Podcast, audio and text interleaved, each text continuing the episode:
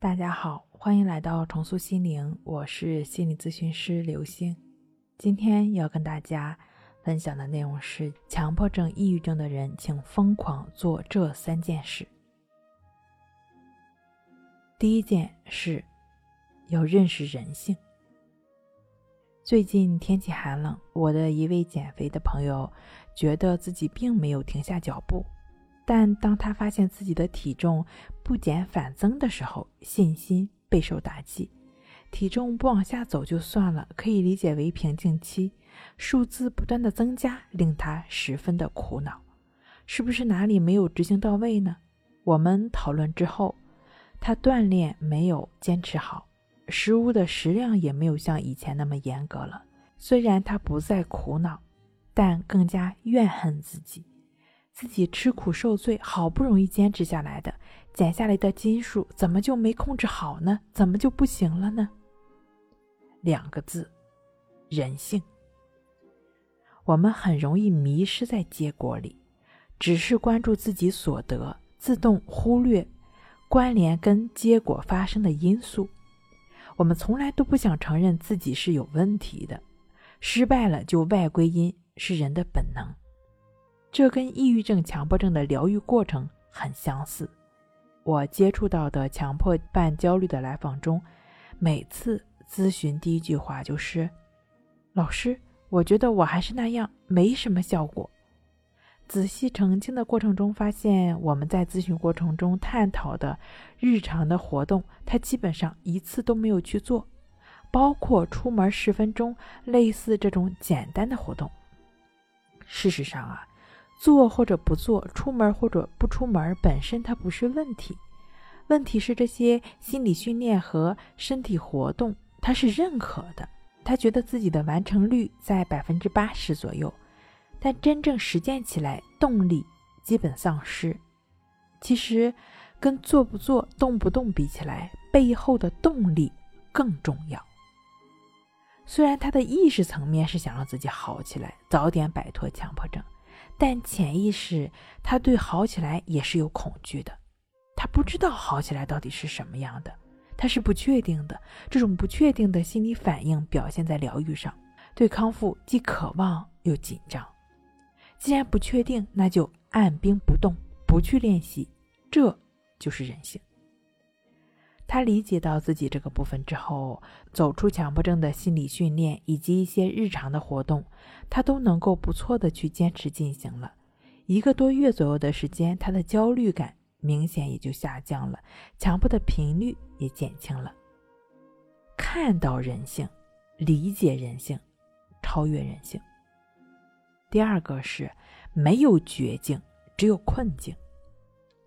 相信很多疗愈的朋友有这样的经历。努力了好一段时间，好不容易有点起色，看到点效果了，突然有一天没有任何预兆的跌落谷底，甚至比没有干预之前更难受、更痛苦了，信心被锤得碎了一地，不断怀疑自己是不是永远都走不出来了，一辈子只能活在痛苦和煎熬中。不是的，没有绝境，只有困境。绝境。是你自己把自己困在了困境里，才是绝境。你怎么把自己困住的呢？可能就有以下的这些，比如说没进步就是退步，今天比昨天差就是不好，一段时间持续低迷，认定自己也就这样了。你越是这样认为，不好的感觉和状态就会越固着于此。本来只是些难走的路，不容易的路，最后被你。走成了死路。事实上，哪怕是停滞，停滞不前本身也是在前进，在发展。换言之，当前的发展状态就是停滞。宇宙的运行规律就是发展，不断螺旋式的发展，没有哪一个事物或者现象是存在于这个规律之外的。强迫症、抑郁的疗愈也是如此。停滞不前的存在，哪怕你再努力、再怎么用功，状态还是不好，还是一个劲儿的反反复复，那就让这些状况存在吧，呈现吧。这跟你在疗愈过程中体验到的平静的、平稳的、稳定的状态本质是一样的。面对痛苦也不是目的，我们生来也不是要吃苦的。顺境和困境都是疗愈的必经路。放开手脚干你眼前的事儿，放开大脑不再琢磨，困境会自然的过去，也就没有绝境。第三，实践出真知。在内观里有这样一个故事：一个生病的人拿着顶级大夫给他开的药，每天朝药鼎里，就是不吃下去。还向身边的人安利自己看的大夫如何的神，如何的好，这位大夫开的药如何如何的管用，不吃下去，怎么知道它管不管用呢？不吃下去，再好的效果又怎么会发生在你的身上呢？